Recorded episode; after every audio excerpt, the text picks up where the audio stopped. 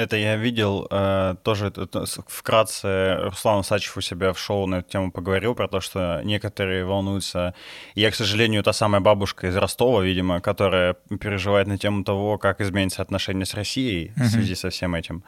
Вот. Э, но больше всего, конечно, волнует это все в контексте курса доллара, потому что ощущение, как будто бы рубли превращаются просто в фантики. Скоро ну да, мы будет... с каждым днем становимся беднее. Беднее — это очень слабо сказано. То есть вот я говорю, там, типа, тачки, курс доллара. И сейчас, э, то есть если ты вначале думал, блин, коронавирус, из-за этого нельзя путешествовать, не хватает бюджета, чтобы что-то сделать. А сейчас ты сидишь думаешь, ну, в теории выехать куда-то можно, но только, типа, за какие шиши? Да, именно так.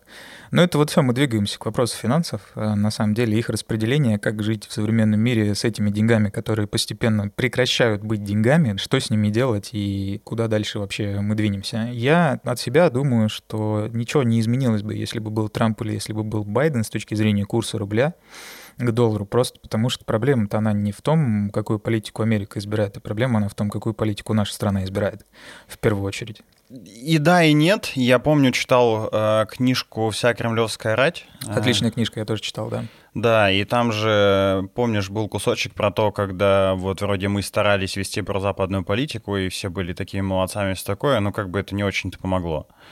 Кстати, э, в продолжение минутки политоты, для меня тогда было удивительным, знаешь, э, я ее читал уже с э, таким настроением как бы не пророссийским, потому что когда-то я был прям жутким ватником в наши, как это, сытые нефтяные годы, uh-huh. вот, а потом потихонечку начал смотреть на другие точки зрения. Когда читал уже непосредственно книжку, то с удивлением для себя обнаружил, что я прям дико сопереживал нашему как бы солнцеликому, uh-huh. вот, и казалось, что... И до сих пор кажется на самом деле, ну, то есть, э, когда читаешь факты с этой стороны, которые там, ну, как они там преподнесены, э, я даже это с друзьями обсуждал, которые понимают в политике как бы сильно больше меня, uh-huh. они говорили, что действительно так и есть. Ну, то есть, действительно много чего было сделано в пользу того, чтобы помириться, подружиться, как бы работать вместе, и чтобы все было хорошо, но не получалось потому что вот потому что не с, не с нашей стороны это было. И поэтому кажется, как будто бы ну не только от нас зависит. Всем хорошего дня. Это подкаст 30 плюс-минус. С вами Костя Шатуха и Гена Клячман.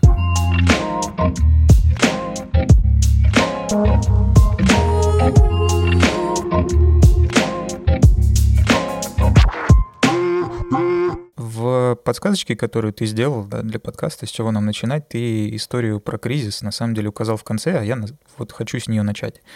Хочу с нее начать, потому что в очередной раз у нас там рубль пробил дно, или как там говорят сейчас, да, и вопрос сохранения денег, он для меня резко в последнее время встает все больше и больше. У меня, например, по жизни проблема такая. Я не умею копить деньги, меня не научили в детстве. Родители в свое время, у меня не было особой необходимости, мы не очень богатые, но и не очень бедные, как бы средний достаток всегда был. Мои родители, они не считали необходимым мне выделять на карманные траты ничего, и я с деньгами обращаться не научился вообще. В целом, меня не научили ни родители, ни в то же время я не научился сам, потому что этих денег у меня не было. И они у меня, когда впервые в жизни появились, когда я начал сам работать, я начал работать, первую работу я пошел в 14 лет, потом я пошел работать опять в 16 лет, но эти деньги все очень быстро прожигались. Вот прям сразу же, когда ты подросток, ты об этом даже не думаешь. Потом, когда я 18 лет уже устроился на полноценную работу, я тоже начал зарабатывать деньги. Я там отдавал кредиты постоянно, очень длительное время. Вот, сначала отцу отдавал деньги, потом за квартиру отдавал деньги, потом еще какие-то истории. Кое-как к 29 годам сам научился копить, ну вот чуть-чуть, потихонечку, и то в этом году в карантин все слил. Я, честно говоря, до сих пор не понимаю, как это правильно делать, вот, что, куда с этим двигаться. Вообще, ты как с этой ситуацией справляешься, есть ли у тебя эта проблема в целом? У меня ситуация немножко другая. Ты вот хорошо начал про детство, угу. что оно во многом формирует, вот, наверное, эту привычку, и я рос э, сначала какое-то время там в очень благополучной, а потом так получилось, что совсем нет. Типа лет с 11 была прям очень, я бы сказал, близко к нищете университете. И это очень хорошо тебя стимулирует к тому, чтобы учиться какие-то деньги откладывать. По одной простой причине, э, чтобы были деньги в случае чего, если тебя выселят из квартиры, в которой ты живешь, у тебя был какой-то бюджет, чтобы куда-то заселиться. Поскольку я не гражданин, то э, любая медицинская помощь тебе оказывается только на платной основе, и как бы если ты заболел, понял. тебе нужны какой-то кеш на то, чтобы там... Лучше не болеть вообще, да? Да, лучше не болеть вообще. Это как раз то, почему ты занимаешься в детстве спортом. Да-да-да, да, мы говорили об этом в прошлый прошлый раз. То есть ты учился экономить сам, без да, кого-либо. Да, и тут еще дело в том, что, ну, из простого, то есть когда все родители могли купить какие-то телефоны и что-то еще, а, мне нужно было зарабатывать на эти телефоны себе самому, на компьютер себе самому и так далее. И я рано начал работать э, или там пытался какие-то делишки провернуть, типа мини-мини бизнесы, если можно так назвать, да таким образом там зарабатывал какие-то бабки и откладывал их, откладывал, откладывал. И как бы в целом, поскольку я не очень требовательный, скажем, к жизни в плане того, что там не нужны какие-то супер брендовые шмотки, еще что-то, я вполне себе могу бабки откладывать. Но ты же вот подросток, тебе же хочется, я не знаю, там, жвачку, конфетку, шмотку, что-то еще. Неужели не было желания вот взять и все потратить? Слушай, мне мама на самом деле удивлялась по этому вопросу. Она говорила, я вообще не понимаю, откуда в тебе эта история. И я помню, когда я копил себе на ноутбук, тогда только вышли Sony Vaio новые. А я помню, когда это появились такие тоненькие, красивенькие. Да, были. да. И я влюбился, потому что у кого-то, короче, такой ноут появился, я увидел его и подумал, господи, я точно такой себе хочу. На MacBook я тогда не смотрел, потому что вне моего инфополя был. Угу. Вот. Э, и он стоил 72 косаря. А у меня я мог заработать в месяц что-то там в районе там 25-30, угу. вот. И я копил три с половиной месяца реально. Даже себе булочку не покупал, вот настолько. Я брал в бутылку с собой воды и откладывал примерно все вообще, что можно было отложить. Ну ты красавчик целеустремленный, то есть вижу цель, иду к ней. Мне очень сильно хотелось. И это как бы таких кейсов было довольно много, и сначала я просто вот откладывал, откладывал, откладывал, как бы, и вот э, привычка копить, она сохранилась в целом. Но в какой-то период времени, я помню, мне мама сама говорила, у нас там в семье была ситуация вот эта вот, когда, да и она у всех была, короче, в то время, когда вклады, помнишь, банки там не, не отдавали, ну, в России. Ну, это в начале 90-х где-то было, да? Да, да, да, Я еще помню, у меня отец лет 7-8 назад какие-то компенсации за эти вклады получил, потому что он в свое время потерял таким образом кучу денег, но эти компенсации, они настолько копеечные, что это просто смех какой-то. Вот у моей семьи была точно такая же история, и, а еще раньше до этого, когда была девальвация рубля в России, и и у меня там тоже бабуля с прабабушкой моей складывали бабки под матрас, угу. копили-копили там на машины, на квартиры, и денег хватало там на то, чтобы уже купить две тачки, а потом случилась девальвация, и за эти деньги можно было купить, ну, типа там поесть на неделю. Вот. Ну, да, а, превратились в фантики очень да, быстро. Да, как бы мне родители, ну, мама тогда подсказала, что, типа, Костя, ну, просто там лучше вкладывай в доллары. У Романова была на эту тему прикольная история, что просто, если не знаешь, что делать с деньгами, вкладывай в доллары, они Я как понял. бы никогда не, не обанкротятся. Ну, вот смотри, сейчас деньги тоже потихонечку в фантики начинают превращаться. Не так сильно, конечно, все-таки стабильности чуть больше, чем было тогда, но тем не менее. Ты вообще что-то делаешь по этому поводу или не рыпаешься особо? Не, я делаю, уже давно начал это делать, еще, наверное, может быть, лет пять назад. В целом, э, как я уже сказал, я там довольно не, непритязательный к жизни, и поэтому угу. э, сколько бы я ни зарабатывал, всегда у меня осталась какая-то еще там часть сверху денег, которые э, я не тратил. Ну, потому что я тебе искренне завидую что... сейчас, я так не умею. Ну вот, э, э, мне как бы это не составляло труда реально. Я сначала просто вкладывал, помню, начал с того, что я положил их на депозит угу. и типа там докладывал еще сверху. И это был первый опыт, э, когда я там посмотрел, что у меня получилось в конце года, и там какая-то такая незначительная сумма прилипла сверху, что, ну, в целом я вообще не понял, что как бы, ну, смысл какой. А доллар тогда тоже чуть-чуть подрос, и оказалось, что по факту покупательская способность этих денег, ну, допустим, это было там полмиллиона. Короче, не заработал ты ничего. Ну да, в лучшем случае как бы потерял чуть-чуть меньше. И тогда я расстроился в, в депозитах, понял, что как бы, ну, это вообще не, не, не про то. Я просто помню еще, когда рос, мне часто рассказывали про то, что э, есть замечательная, типа, схема про то, что зарабатываешь очень-очень много денег, кладешь их на, на депозит, типа... И живешь с процента, да? Да, и живешь с процента. Только это должно быть прям реально очень много денег, прям катастрофически много денег. Ну, видимо, да, но как бы для... тогда мне казалось, что я там что-то посчитал, прикинул, чтобы вот мне хватало на, на том уровне, mm-hmm. на котором тогда я жил, э, как бы там, это была какая-то в целом обозримая обозримая сумма. И я понял, что для меня это как бы история не работает, и начал интересоваться тем, как еще это можно сделать. Поскольку рубль тогда э, уже как бы хорошо просел, я просто видел, что там те, кто держали бабки в валюте в какой-то, они не то что не потеряли, они еще и выиграли. И я такой, о, окей. Э, и начал сначала класть э, бабки типа просто в доллары.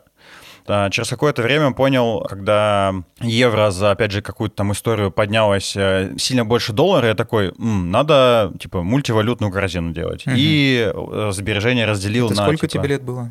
Это мне было лет, наверное, 22, вот так, 21-22, наверное.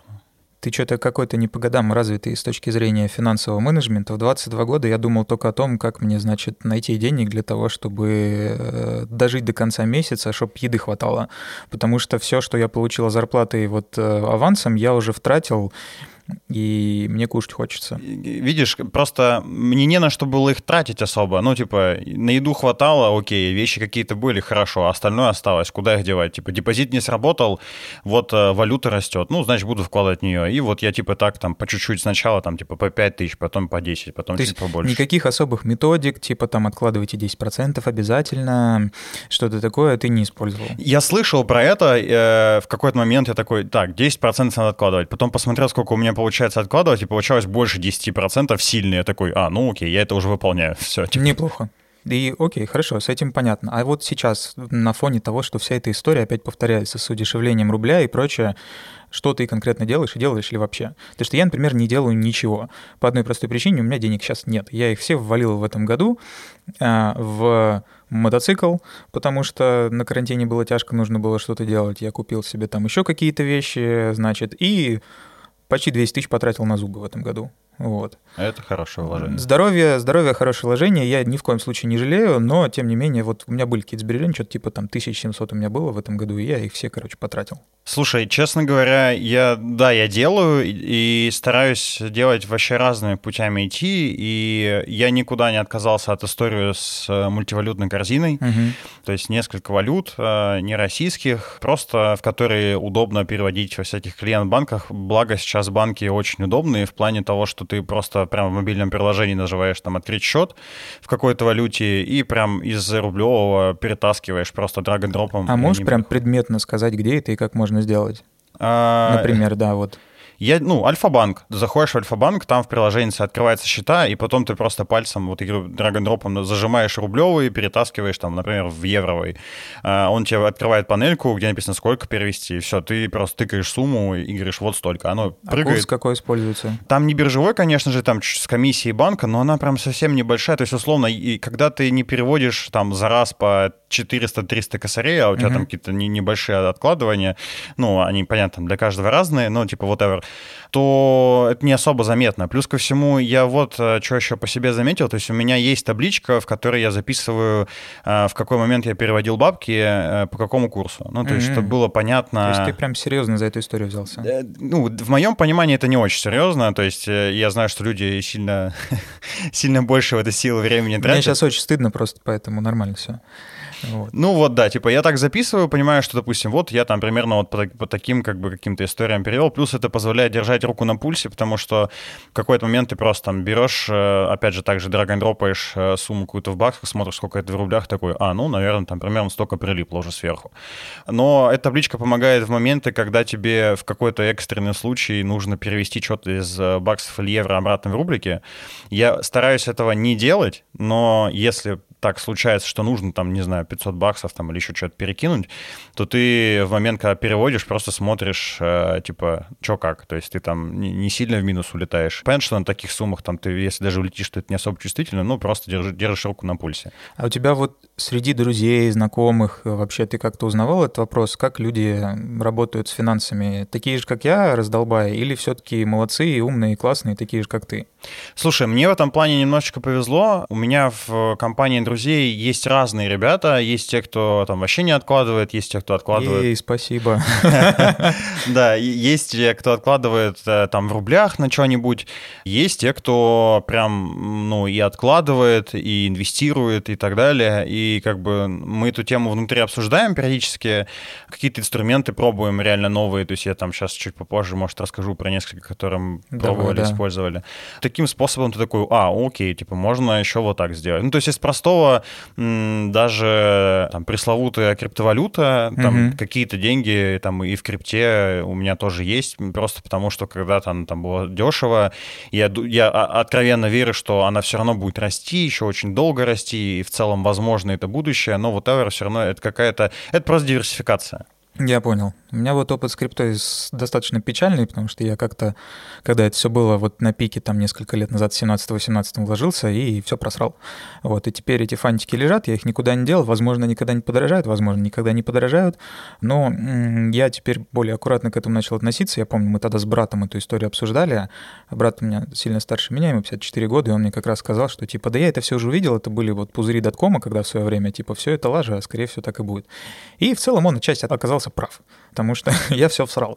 Но суть не в этом. Я попробовал, не сильно жалею об этом, это был прикольный experience. У меня друг, например, при этом достаточно неплохо заработал, он что-то там, ну, раз в пять, наверное, больше обкашился, чем то, что он зашел. Вот, поэтому у меня вот, если говорить про моих друзей, мы как раз тоже недавно собирались с бывшими одноклассниками, общались, у меня вот все как раз такие, как я, наоборот никто не умеет тратить деньги и откладывать нормально. И друган мой лучший, он как раз говорит о том, что я вот ребенка своего буду в одной из важных вещей в первую очередь учить, это финансового менеджмента, потому что сам на себе прочувствовал, как это хреново, когда тебя не научили. А мы все, ну вот, в принципе, из семей таких более-менее, знаешь, типа ровно среднего достатка, поэтому у нас вот не было необходимости, да, как у тебя, вот именно жестко откладывать для того, чтобы на жизнь было. Поэтому такая история не случилась. Слушай, а как, ну типа, а на что уходит вся зарплата? Я искренне спрашиваю, потому что не совсем понимаю, типа, И вот тебе что. мой честный ответ. Я не знаю. И вот так, и вот так живем мы все. Я не знаю. Я стараюсь в последнее время меньше тратить денег. Там хожу больше пешком, не катаюсь на такси, да, знаешь. Стараюсь там не шиковать, не заказывать себе еду каждый день в кухне, там по полтора косаря, там еще какие-то вещи. Шмотки я, в принципе, почти не покупаю очень редко. Это у меня и так не проблема. Меньше там что-то, игры меньше покупаю, какие-то еще штуки. И все равно ты в конце месяца такой, типа, так, а где деньги? И зарабатываешь вроде нормально, и все равно, как бы так, знаешь, а где деньги-то? Я что-то не понимаю. И вот это, я считаю, основная проблема неосознание того, что ты покупаешь и на какие суммы, и неумение планировать. Я начал э, несколько лет назад э, заниматься бюджетом, вести табличку, это мне немножко помогает. Но как-то оно так типа все, знаешь, все равно вот не, не получается того эффекта, который я бы хотел достичь, откладывать больше. Наверное, ну, это все дело привычки, я предполагаю. Поэтому вот ответ такой. Я не знаю, я не понимаю до сих пор, на что уходят деньги, да, даже если там выписки из банковского счета смотреть, ты вроде думаешь, блин, ну все вроде важное, что-то хотелось, что-то купил, да, не знаю, что с этим делать.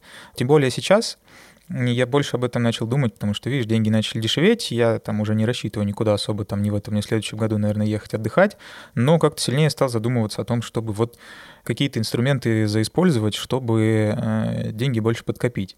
И ты как раз вот говорил про инструменты, можешь чуть подробнее рассказать, что вы там пробуете интересного, классного? А, да пробуем разное. Вот э, из простого есть э, сервисы, из последнего, допустим, чего вот у меня товарищ попользовал. Мне сейчас немножко, кстати, с этим сложнее, там, в силу гражданства, но я тоже это сделаю обязательно.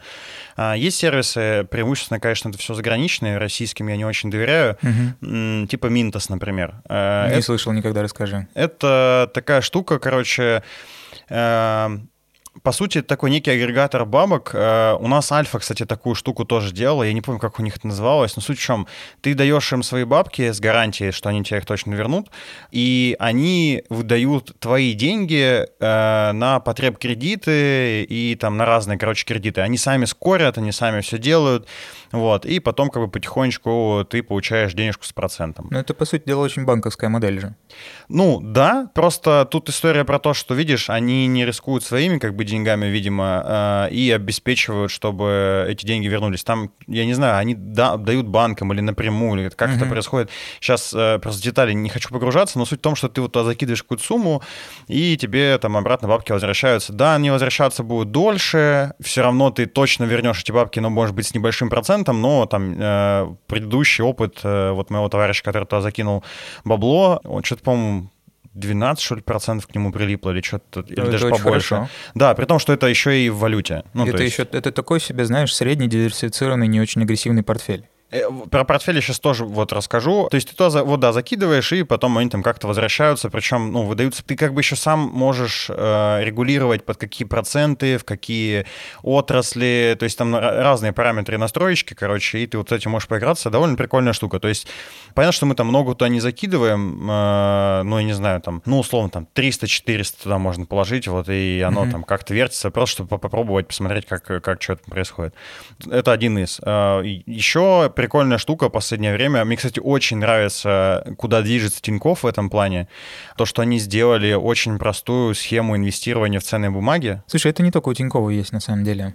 Ну, мне, на моей памяти кажется, как будто бы они первые появились э, с очень про- доступным предложением. То есть раньше же всем казалось, что там, ну, это на самом деле так и есть, что чтобы там что-то проинвестировать в какие-то бумаги, тебе нужно было проделать кучу всяких вещей, брокеры нужны и бла-бла-бла. В стране было очень много юридических ограничений с этим связанных. Для того, чтобы инвестировать, нужно было иметь э, какую-то то ли лицензию, то ли диплом инвестора, что-то такое. То есть каждый простой человек этого сделать не мог, да. Ты либо идешь к брокеру, а брокер тебе сразу говорит, там, типа, вот такая комиссия. Такой, о, комиссия, нет, спасибо. Потом же появилась эта история с индивидуальными инвестиционными счетами, вот это вот как да. раз. И это разлочило вообще почти всю индустрию. И я причем слышал, ну, я предполагаю, что это правда, что там как бы очень простой заход был. Э, правительству нужны были длинные деньги от населения, и они таким образом их получили. И я считаю, это очень круто. Ну, это да, это очень хорошая штука. И вот, ну, если с простого, то есть Тинькофф со своим приложением, и там можно реально поинвестировать. Ребята у нас так делают, тоже какие-то небольшие суммы, просто чтобы, ну, положить, посмотреть, что получится. Мне нравится, как бы больше, конечно, не Тинькофф в этом плане, БКС брокер есть, короче. Угу. И у них там как раз, да, ты можешь открыть свой инвестиционный счет. Я сейчас в детали погружаться не буду, но есть особенности э, в том, на каких биржах ты торгуешься. То есть, типа, есть доверенные, там, где все хорошо, и, типа, есть... Слушай, на эту тему тему куча видосов на YouTube, я думаю, кто хочет, тот найдет. Да, да, там типа очень много деталей. Я, честно говоря, сейчас в голове уже все не помню, потому что когда там сильно погружался в вопрос, то изучал больше, сейчас уже не так сильно. Э, просто ты, опять же, там закидываешь какие-то деньги, э, что-то закупаешь, и оно у тебя просто висит. То есть это скорее инструмент как раз-таки для меня конкретно не, не дели трейдинга, то есть когда ты там что-то каждый день смотришь, что упало, шортишь какие-то позиции и на этом зарабатываешь Ой, деньги. Ну не, это уже работа и очень стрессовая. Да, да, да. Вот как раз раз-таки это речь про то, что ты закинул и типа минимум года на два, например, или на три. Mm-hmm. Ну, то есть это, это причем минимум, а то лучше на 5-10. То есть это просто такой инструмент сохранения бабла, чтобы оно там лежало. Это, кстати, еще помогает вот от чего. А, самая большая проблема, которая у людей возникает э, часто, э, когда они что-то копят, в том, что деньги, которые они откладывают, они у них в очень близком доступе.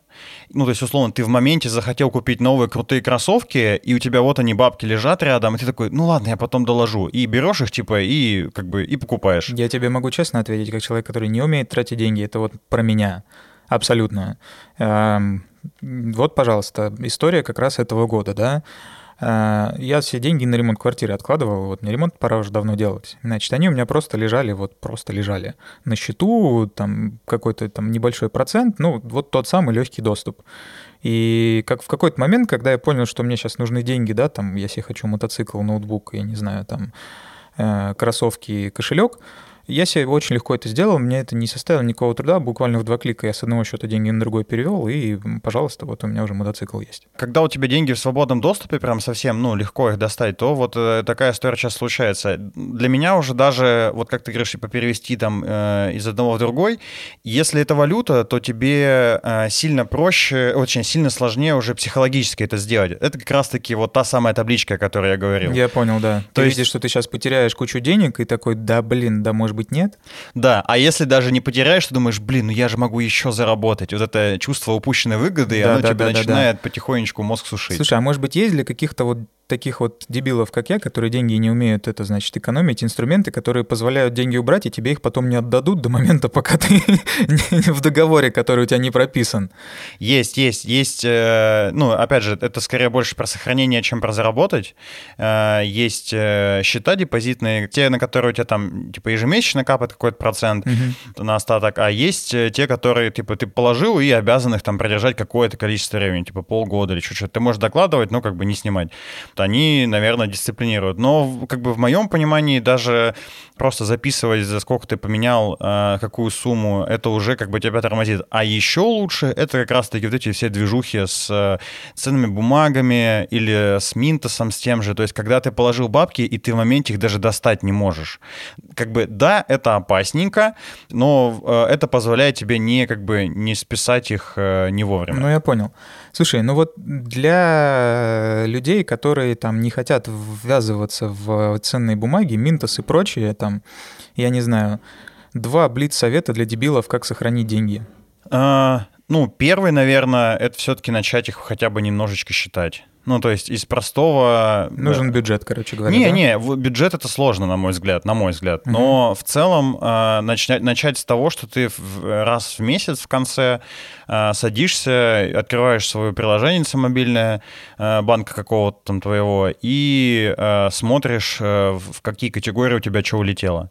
Вот. Сейчас а, это благо просто и удобно стало, да, хорошая тема. Да, и это позволит тебе как минимум понять хотя бы в целом статьи бюджета. То есть, условно говоря, если у тебя уходит какое-то количество денег там в шмотки, то там, ну, задумайся. Если это транспорт, то подумай, типа, все ли там, можно ли там что-то оптимизировать. То есть mm-hmm. сначала понять э, статьи, потому что э, часто же бывает такое, это как и в любой, ну, в разработке это часто история в продуктовой, это когда ты, тебе кто-нибудь про что-то сказал, типа, вот здесь болит, ты побежал туда что-то делать, а на самом деле импакт, который э, произойдет от того, что ты что-то сделаешь в этой стороне, будет меньше, чем если ты посмотришь в другую. То есть сначала надо оценить, где, ну, где болит больше и понять, э, где ты можешь оптимизировать сильнее. То есть это вот такой как бы первый шаг. Ты смотришь okay. на это и такой, ну вот как бы здесь хорошо или здесь плохо. Звучит здраво, да, надо это делать. Второе, э, когда ты ну как бы понял, куда уходит бюджет, и у тебя какие-то вот там э, деньги, ну ты понял, остаются или не остаются, ну надо понять, как ты их собираешься сохранять и ну какие, какая у тебя цель на сохранение денег. То есть условно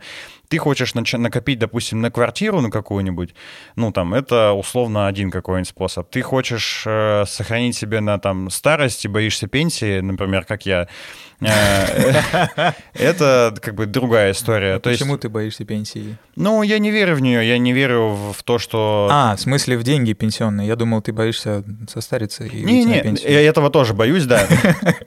Но больше того, что когда ты будешь пенсионером, ну, то есть жить на пенсию я точно не, собираюсь. Не, жить на пенсию в этой стране не получится. Даже вот там, опять же, у моих родителей, у мамы очень хорошая пенсия, государственная, тем не менее, 40 тысяч в месяц в наше время это все равно как бы 40 это на самом деле очень много. Да, я знаю. Ну, а смотри, давай сравним. 40 тысяч в месяц для пенсионера и 40 тысяч в месяц как бы для человека, который работает, зарабатывает.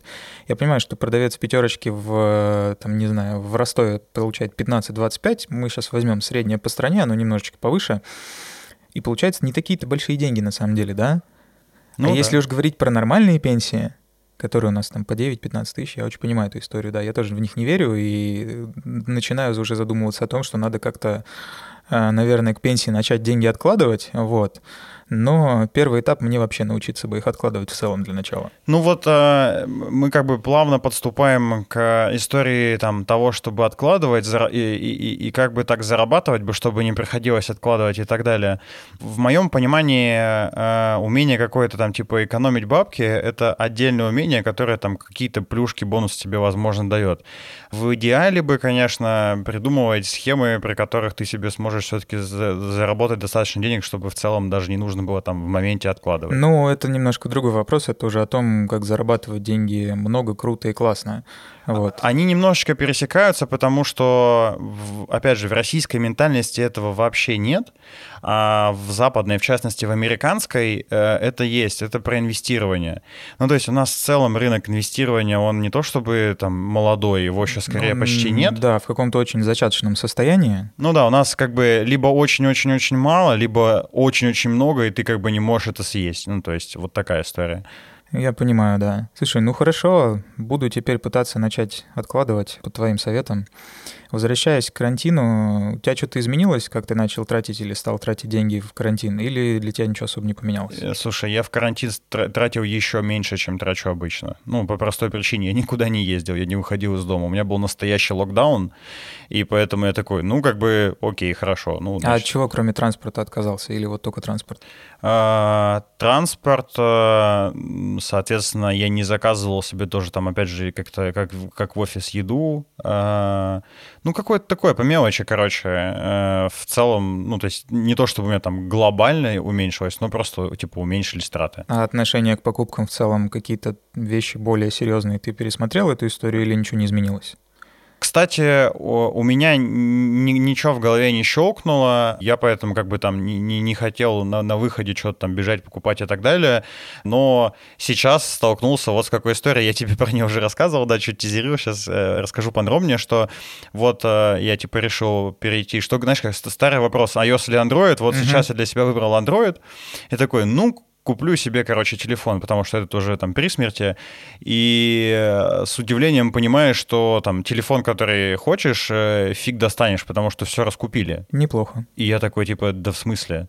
И кажется, как будто бы там э, карантин, э, доллар растет, э, у людей денег нет, но по факту сейчас весь luxury, э, там типа айфоны 12 все скупили в магазинах. Скупили моментально. Да, типа там в очереди стоят предзаказы и все такое. А, плойка пятая, типа тоже в предзаказе, и там ближайшая фиг его знает когда.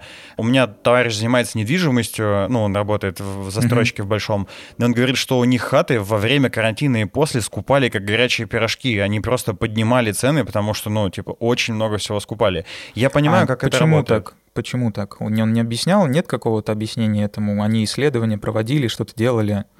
Ну, это простое сохранение денег. То есть, э, и в этом есть смысл, когда, если ты хочешь себе купить какую-то большую покупку, то в момент, когда вот такое, как бы, нестабильная какая-то история, у тебя уже хватает на нее денег, люди часто предпочитают купить сейчас, потому что потом оно будет стоить дороже. Ну, с точки зрения квартиры, я историю понимаю. У нас, в принципе, в стране недвижимость считается очень таким вложением понятным и твердым.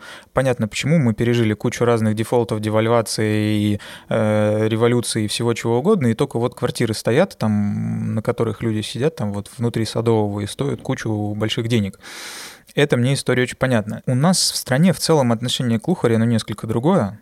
А, и поэтому мне кажется, что людям это как отдушина в какой-то мере было, да, вот так же, как и я ну, купил мотоцикл, потому что мне захотелось мотоцикл я понял, что я вот не могу. Это вот минутная покупка, это была очень такая импульсивная история, необдуманная совершенно.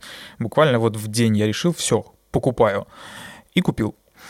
И здесь то же самое, я получил это большое удовольствие. Да, от айфона ты меньше удовольствия получаешь, но там у людей, как бы, видишь, э, и иногда там по-другому взгляд на жизнь немножечко настроен, им хочется вот щеголять ну, кстати, я бы не сказал, что не так же, потому что я буквально недавно, там, когда ходил и щупал разные телефоны, э, зашел в том числе и пощупать новый iPhone, и э, рядом стояли ребятки молодые, и они прям трогали его, говорили, он такой восхитительный, лучший телефон на планете. Я такой, ну окей. Как бы, Слушай, нет, э, с точки зрения его тактильных ощущений я согласен. Я именно по этой причине покупаю себе новый iPhone, просто потому что мне нравится вот его ощущать, как он ощущается в руках. Плюс это мой рабочий инструмент. Для меня это не просто лухарь, я с него постоянно работаю, у меня там почта, созвоны, какие-то там документы, знаешь, постоянные какие-то истории и так далее и тому подобное. То есть я там в твиттерах не сижу, в инстаграме тоже так соу-соу, видосики особо не смотрю. Для меня это именно вот инструмент, чтобы работать, плюс слушать музыку. Я всегда слушаю музыку. Это очень понятная история.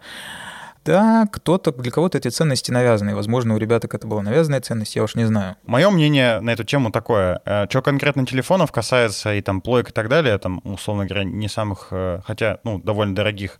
Люди как бы раньше летом ездили в отпуска, и тратили ну, да. деньги. Да, да, да. А сейчас случился локдаун, там весной случился, летом там кафешки не работали и так далее, и как бы люди чуть жирка поднабрали, какие-то деньги не тратили, а сейчас появился телефон, и как бы ты, опять же, ну, многие не поедут ни в какие отпуски. Максимум там в Подмосковье можно будет сгонять и как бы там какое-то время провести. В условиях того, что сейчас валюта там куда-то в космос улетает, люди таким образом пытаются сохранить деньги. Ну и как бы в целом это, наверное, не самая плохая тактика, потому что теми же тачками, которые выросли сильно в цене. Э, новые машины, там, условно говоря, раньше Крузак стоил 4, сейчас он стоит 9. Это вообще какой-то космос просто. Ну, то есть э, в целом это нормальная себе такая тактика. Если тебе как бы нужны эти вещи, и ты понимаешь, что нужны действительно, то, наверное, в целом неплохо. Тут еще вот что важно понимать. У меня, например, есть такая э, тоже тактика на эту тему. И ты ее придерживаешься. И я ее придерживаюсь, да. Иногда мне хочется какую-то бездумную херню себе купить, и я себе задаюсь вопросом, а действительно нам ли нужна мне? И не покупая импульсивно, пытаюсь придумать, зачем. И с последнего у меня была такая штука с iPad новым. Я увидел про этот здоровый iPad с uh-huh. пенсилом там и клавиатурой, такой, блин, такой классный, так хочу. А у меня есть маленький iPad, и я пытался придумать такой, вот, хорошо, я буду пользоваться мелким, и если я буду мелким пользоваться часто, значит и большой мне тоже зайдет нормально. Короче, короче, я его с собой таскаю постоянно, и ни хрена его даже не достаю из сумки. Понимаю, что как бы не случится. Какой-то не очень нужный девайс, судя по всему, да? Ну, конкретно для меня, да. Хотя и на уровне эмоций это очень нужная штука. Ну, в смысле, я очень хотел.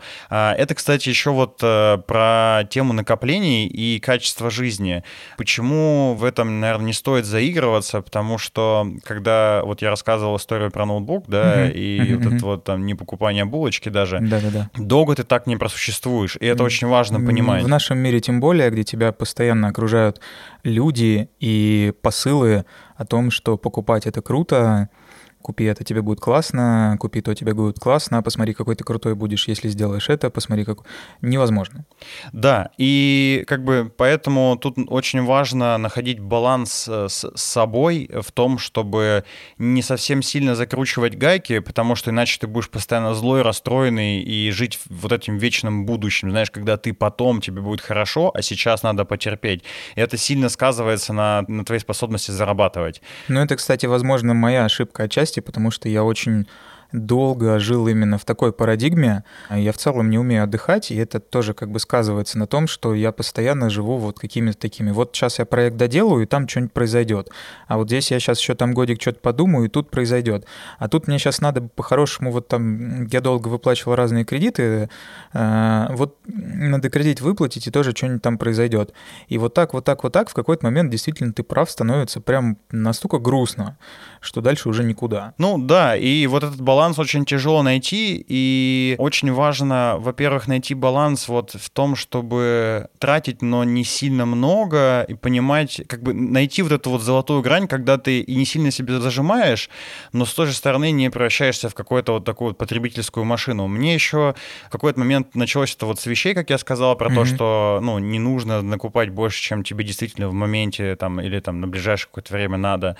В какой-то момент времени ты начинаешь э, по-другому распоряжаться деньгами, и это вот альтернативный способ инвестирования, на мой взгляд. Да, он может быть немножко не про, ну, как бы не про прямое получение выгоды, в плане там это не акции, не золото, uh-huh. не еще что-то.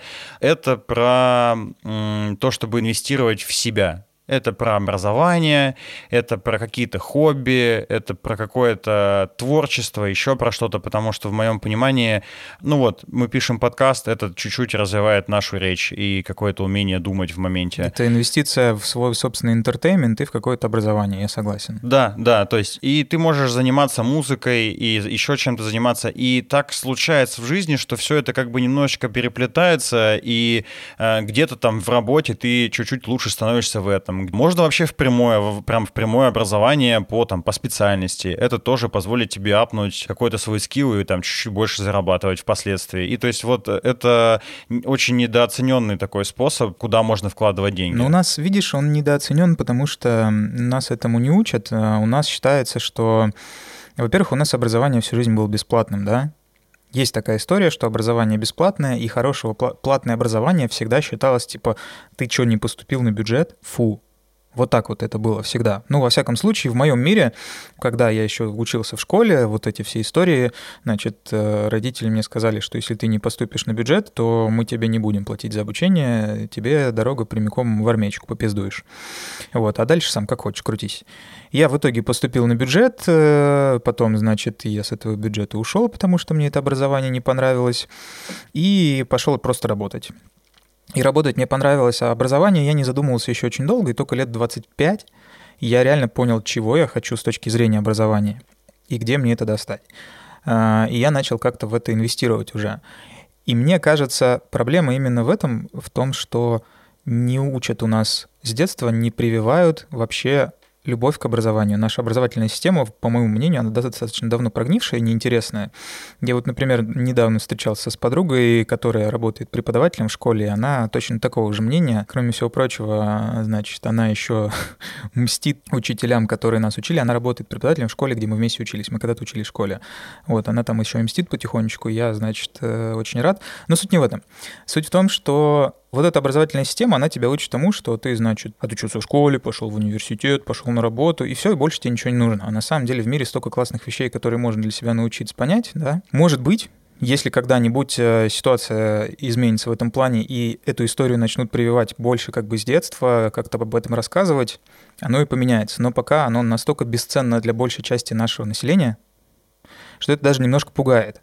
Пугает просто потому, что не будет появляться новых классных проектов, э, если не будет аудитории для этой истории. Я согласен. На мой взгляд, э, сейчас немножечко упустил очень важную тему. Образование — это не только же набор скиллов, это комьюнити.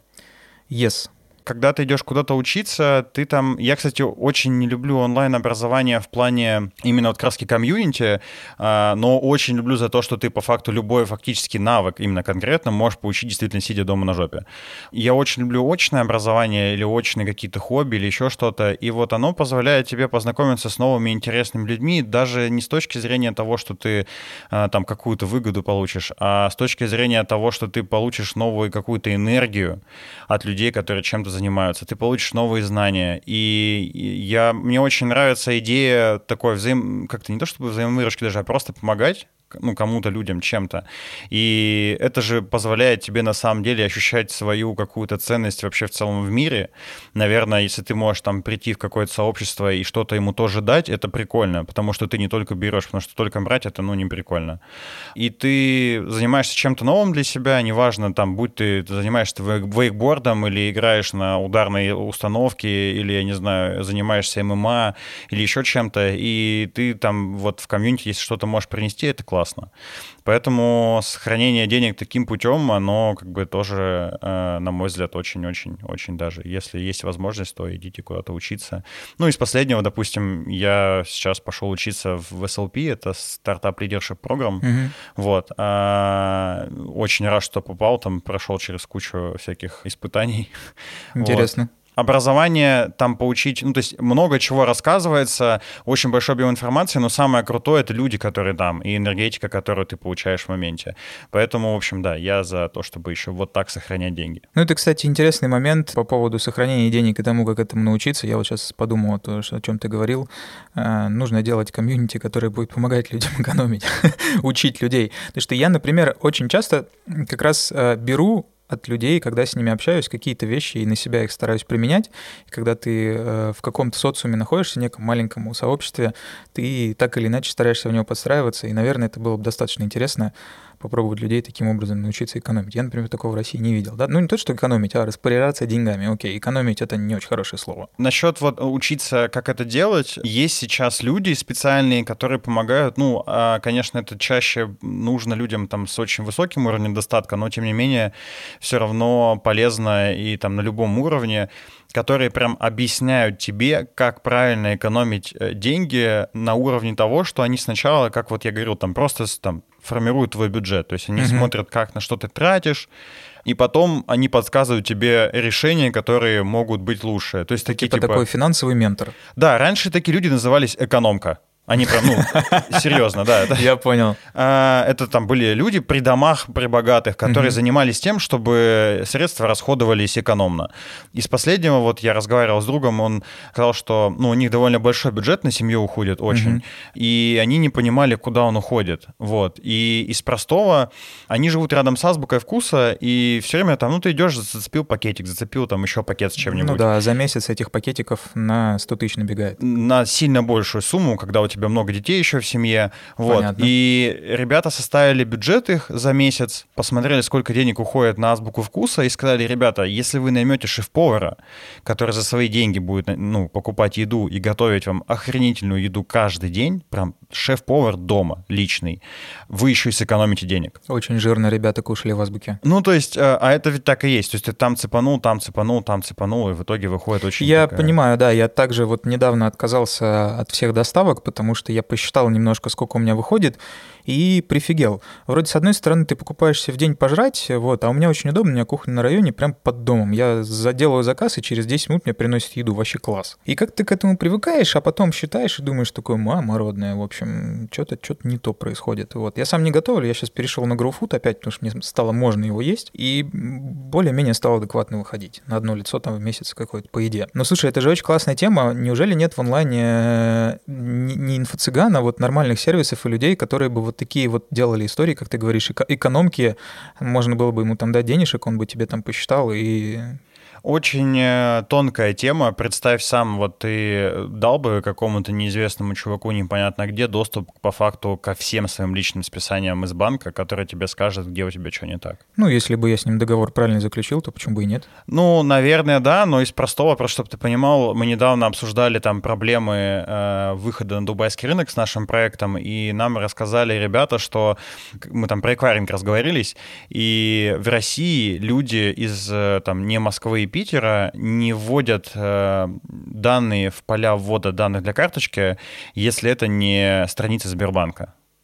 То есть они просто не пользуются эквайрингом, если это а не Сбербанк. Сбербанк. молодец, смотри-ка. Да, да, не, ну вот как раз мы там тему обсуждали, на тем, как бы на, на чем играет Сбер, и люди не готовы просто вводить данные карточки, а дать какому-то чуваку, который где-то сидит непонятно где, и ты виртуальный какой-то договор откуда скачал, записал, да, ну, доступ ко всем своим тратам, а для того, чтобы составить правильно такой план, нужно все-таки давать, ну, там, условные выписки из банковского счета. А желательно не на месяц, а на пару, тройку, четверку, да? Да, и это очень чувствительно. То есть поэтому это не так. Плюс ко всему, э, ну, скажем честно, это мы здесь в Москве себе можем позволить, наверное, такие вещи. Людям там э, в регионах, конечно же, считать условно, куда уходит их 30 тысяч зарплаты, ну, не, не то чтобы очень сложно.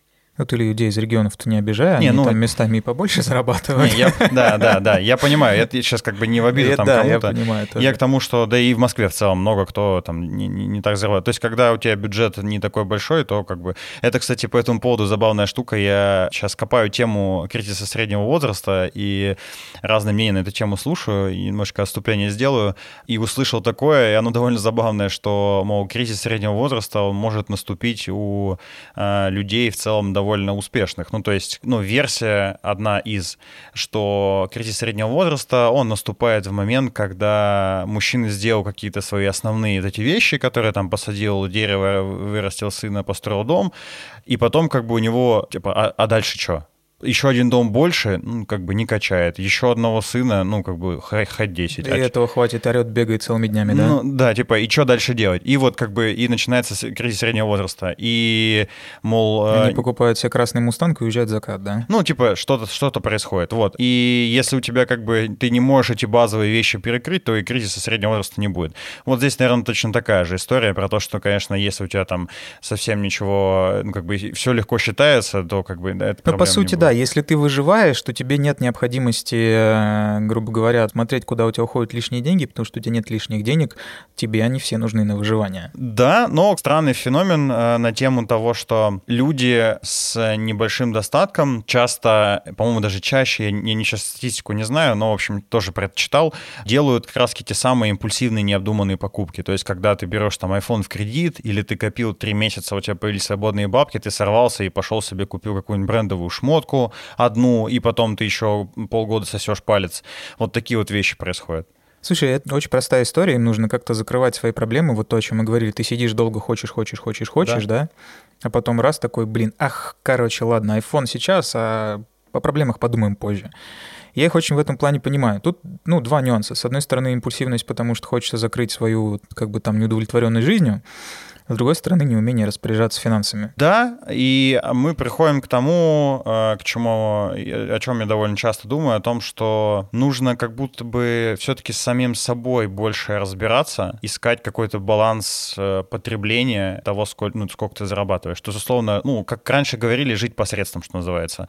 Но, с другой стороны, у этой же палки есть конец э, с тем, что когда я был маленький, ну, типа там лет 14, я помню, мы uh-huh. как-то раз общались. Короче, я пошел на озеро, и там встретился с э, парнем э, сестры моей девушки. В общем, сложная сложно, схема. Да, сложно. Да. И мы сидели, говорили, и я говорю, вот, я хочу себе купить Lexus. Он такой, да ты чё, ну, типа, Lexus какая-то херня, вот есть, типа, там, что-нибудь подешевле, вот, давай, uh-huh. ты будешь с ним там, типа, долбаться и так далее. А я говорю, типа, да нет, он такой, придется долго копить. Я говорю, да я не хочу думать о том, как копить, я хочу думать о том, как больше заработать. И вот... Неплохо, неплохо. Да, и очень долго жил именно в этой парадигме. Мне сейчас все стыднее и стыднее становится, ты понимаешь, да? Мне знаешь, как стыдно становится? Хорошо, я сейчас расскажу в другую сторону. Мне тоже в последнее время становится очень стыдно. Я общаюсь с многими мужчинами, ребятами и так далее, которые там self-made миллиардеры, миллионеры, долларовые mm-hmm. и так далее. И ты думаешь, да come on, э, ну, типа, как вы так делаете? И ты видишь, что у людей масштаб, то есть, когда я в детстве думал о том, что я хочу себе Lexus купить, кто-то думал о том, что он себе хочет э, три завода построить. То есть масштаб мышления был еще больше в разы. Ты знаешь, вот меня в детстве, когда спрашивали, кем я хочу стать, у меня был очень нетипичный ответ. Я говорил, что я хочу стать банкиром. Я хотел стать банкиром, потому что я уже тогда понимал важность денег но что-то мне ни хрена по жизни это не помогло. Ну да, ну да. Ну, в общем, вот, э, короче, зарабатывать, да, неплохо. И, кстати, еще есть э, прикольный инструмент, тоже хочу о нем рассказать. Пока еще не воспользовался, но очень нравится. Это история про... Есть, я не помню, как он называется, потом, может быть, э, найду ссылку, тебе скину даже. Угу. Короче, сервис, в котором ты можешь покупать золото, это про сохранение как раз-таки, опять угу. же, не про, там, про заработок. Но, тем не менее, ты покупаешь золото, и а, отличие как бы покупки золота обычно от конкретной сервиса в том, что когда ты обычно покупаешь, то это какие-то конкретные весовые там куски, условно. Да, там же нельзя просто взять и купить 100 грамм. Да, да, да, да. Вот. точнее, можно, но оно будет как бы виртуальное. Вот, вот. вот это вот. Да, да, да. Это а... ты про это рассказываешь? Не, а там, короче, ты покупаешь э, как бы в складчину с кем-то, и у тебя там 100 грамм от большого куска, и ты угу. условно можешь его там потом эти деньги продать, но это как бы все, все, все твои деньги, они потом будут реально подкреплены вот как бы какой-то голдой. И прикольно, что стартап разработчик этот, он швейцарский. Понятно, все у них будет хорошо. Да, то есть э, это довольно такая надежная, короче, история. Стабильность уровень Швейцария. Да, да, да. И как бы вот ты э, и стараешься балансировать по итогу между вот всеми этими инструментами. То есть в моей голове разброс примерно такой. Несколько валют, потом какие-то ценные бумажки, какая-то штука типа минтоса или золота, и образование какое-то или какие-то такие вот штуки. Ну смотри, у нас получается, по сути, образно говоря, несколько градаций. Первая градация, она вот для тех, кто, как я, не умеет. Да, для начала начни считать бюджет, а потом подумай, сколько ты можешь из него откладывать и вообще можешь ли ты это делать, и начни откладывать, хотя бы попробуй. Градация номер следующая, наверное, нужно уже иметь, ну, какую-то там сумму денег, чтобы инвестировать. Я посмотрел э, и понял для себя, что если у тебя нет там лишних 500-600 тысяч рублей, ну, грубо говоря, 10 тысяч долларов, да, это все бессмысленно. Прав ли я или нет, вот скажи мне. А, да, честно говоря, на мой взгляд, э, можно хоть с 5 тысячами начинать это делать. Ну, я скорее вот про более высокоуровневые истории, про которые ты рассказывал, там э, какие-то там золото бумаги, значит, валютная корзина, вот это вот все. Ну вот, опять же, ну нет, она же тоже формируется формируется постепенно. Вот та, те самые 10%, даже если у тебя 3000 получается откладывать, если ты три штуки будешь переводить в какой-нибудь, в любой из этих инструментов, типа там что-то подкупить, там, не знаю, каких-то бумажек или какой-то валюты накинуть. Но просто главное, чтобы ты понимал, что когда ты там условно туда положил бабки, то они как, как бы они уже не твои. Вот пускай они там лежат и как бы себе варятся. Это очень сложно понять, но мы будем пробовать. Итого, у нас получается, что есть э, первый уровень, опять же, возвращаясь к нему, научиться считать, научиться копить. Дальше научиться эти деньги э, куда-то инвестировать, неважно какую сумму, как оказывается. Я говорю, я вот считал, что там меньше поллям рублей смысла нет, потому что ты, по сути дела, на этом ничего не заработаешь особо так-то. Ну, там в короткой перспективе, но... в, длин... в длинной да, но в короткой нет. Главное сохранишь. Вот э, ты очень четко понимаешь, что даже маленькие деньги хорошо вот так сохранять в момент, когда происходят вещи типа таких, которые сейчас происходят. Я понял. Окей. А следующий уровень, э, он уже там более высокий и серьезный, да, какие-то, может, более крутые ценные бумаги, биржи и так далее. Да, и я бы сказал, есть еще один уровень, э, и я очень пропагандирую его, э, это все-таки предпринимательство, потому что лучше вкладывание денег, чем в свое дело, конечно же, нет ничего. Ну, но это уже... Это рисково. Да, это рисково, и это, ну, как бы, это не про сохранение денег совершенно точно, это скорее про возможность заработать много много. Ну, то есть, типа, это создание своего дела. Просто в целом много людей не хочет э, заниматься предпринимательством, и как бы окей, э, тогда для них как бы смотри пункт один. Понятно. И где-то рядом с этими историями у нас еще висит образование, с которым я тоже очень согласен, и все, что ты сказал, это очень правильно. Сам на себе испытал первый раз, когда впервые в жизни за свое образование вообще денег заплатил и пошел учиться. Получил большой кайф не только там сколько от знаний, сколько еще действительно от того, что знал много новых классных людей и получил от них какой-то там крутой фидбэк э, и в виде знаний, и в виде энергии, вот той самой, про которую ты говоришь, да, э, и в виде других историй. В России, наверное, действительно еще неплохо инвестировать в недвижимость, потому что недвижимость, она на ту и недвижимость, что она недвижима. Сейчас, наверное, немножко поздновато, надо подождать. Вот. Хотя, наверное, сейчас в целом лучше особо не рыпаться, потому что ситуация такая, что хрен знает, что завтра будет, да? интересный вопрос. Вот ты назвал недвижимость, и хочу вот услышать прям твои размышления прямо сейчас, условно. А, а, давай, хорошо. Почему? Расскажу. Почему? Давай так, хорошо, начнем с простого. Инвестирование в моем а, как бы смысле предполагает, что ты там какие-то деньги через, допустим, 5 лет э, выиграешь, да, с этого. Как ты себе это представляешь при вложении денег в недвижимость? Точно так же. Ты можешь с ней делать разные вещи. Например, э, вот я сейчас планирую там в каком-то ближайшем обозримом времени продать свою квартиру. У меня есть двухкомнатная квартира, вот мы с родителями поменялись в свое время. Я им отдал свою однокомнатную, они мне дали свою двухкомнатную. За свою однокомнатную я тоже заплатил, вот, поэтому не то, чтобы я как бы ее получил за бесплатно, но в целом родители мне такой сделали неплохой подгон. А нет, что я вру, у них тоже двухкомнатная, у меня двухкомнатная квартира была, просто в жопе Москвы, поэтому считаю однокомнатная. Вот, короче, не суть. Я хочу ее продать, свою квартиру, купить себе квартиру поменьше, остальные деньги, возможно, проинвестировать либо в еще недостроенную квартиру, вот в долю в какую-то, либо куда-то их еще вложить, может быть, купить еще одну квартиру и сдавать. Я недвижимость вижу вот себе так. Почему инвестирование? Например, та квартира, которую я покупал для родителей, когда я покупал, она была еще на этапе долевого строительства, она стоила 5,5 миллионов. Это двухкомнатная квартира, что-то типа там под 60 квадратов где-то, чуть меньше. А сейчас она стоит уже там 7-8. За сколько покупи, купили мы ее в 2014 году, вполне себе неплохая инвестиция за сколько там, 6 лет? За 6 лет 1 миллион? Почти 2. Почти 2. При этом... Про, в процентах посчитай. Окей, даже если 2. А, 2 миллиона сейчас и 2 миллиона тогда. Понятно, что разные деньги. Да. Я сейчас, да, я сейчас в отрыве от курсов, в отрыве от всех этих историй.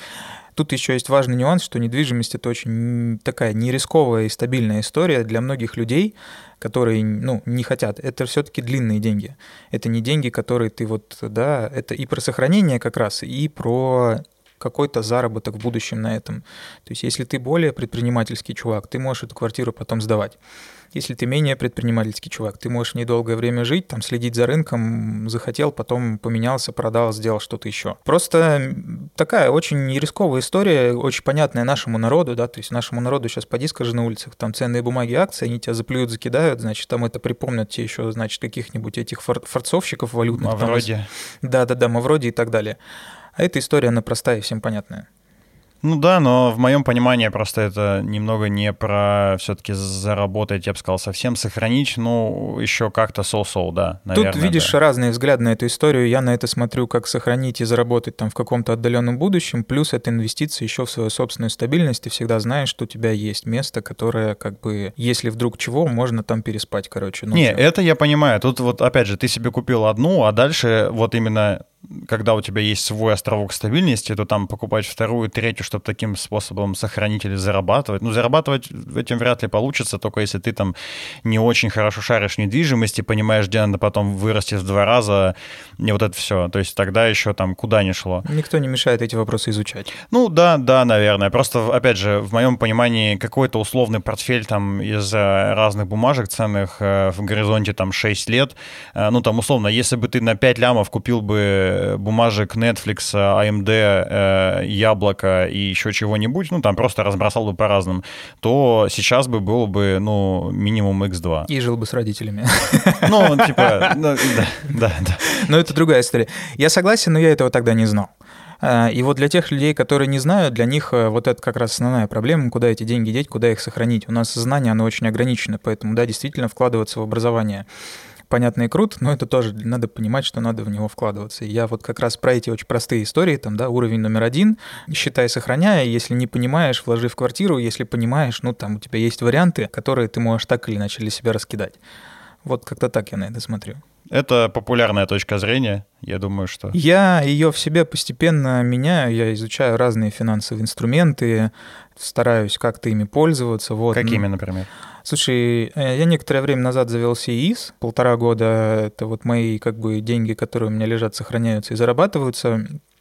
Там очень простая, понятная история. Значит, во-первых, налоговые вычеты, во-вторых, э, доход по ОФЗ. Вот, это как раз там те деньги, которых у меня сейчас нет, по сути дела, да, потому что я не могу их вытащить просто так, я все сразу же потеряю, во-первых. Во-вторых, это не так просто, как кажется, надо пойти в банк, там туда-сюда, вот это все. Это вот единственный инструмент, которым я пользуюсь. И то там часть денег не моих. То есть я взял какое-то количество денег, чтобы просто на максимум этот инструмент использовать. Там же самый оптимальный вариант — это что-то типа, по-моему, по 400 тысяч в год, если закидывать, максимальный налоговый вычет и вот все эти остальные штуки. Больше другими никакими инструментами я не пользуюсь. То есть вот я откладывал себе деньги на соседний счет на ремонт, но вот они у меня вылетели просто в трубу, ну, как не в трубу, я получил большое удовольствие. Но тем не менее. Ну, это тоже инвестирование в образование. Ты же катаешься не один, допустим, с кем-то. И... В целом, в целом, да, это была инвестиция в собственную кукуху, потому что она съезжала, и нужно было что-то с ней делать. Немножко, да, там, в свои какие-то будущие entertainment ы и, может быть, даже образование. Поэтому, еще раз, да, уровень 1, 2, 3, потом будете такие же крутые, как Кося, ну, умеете, будете уметь сохранять и зарабатывать деньги. Я думаю, что мы на сегодня закончим. Вот. Э, с вами был Гена Клячман. И Костя Шатоха. И подкаст 30 плюс-минус. Пока. Пока. Пока.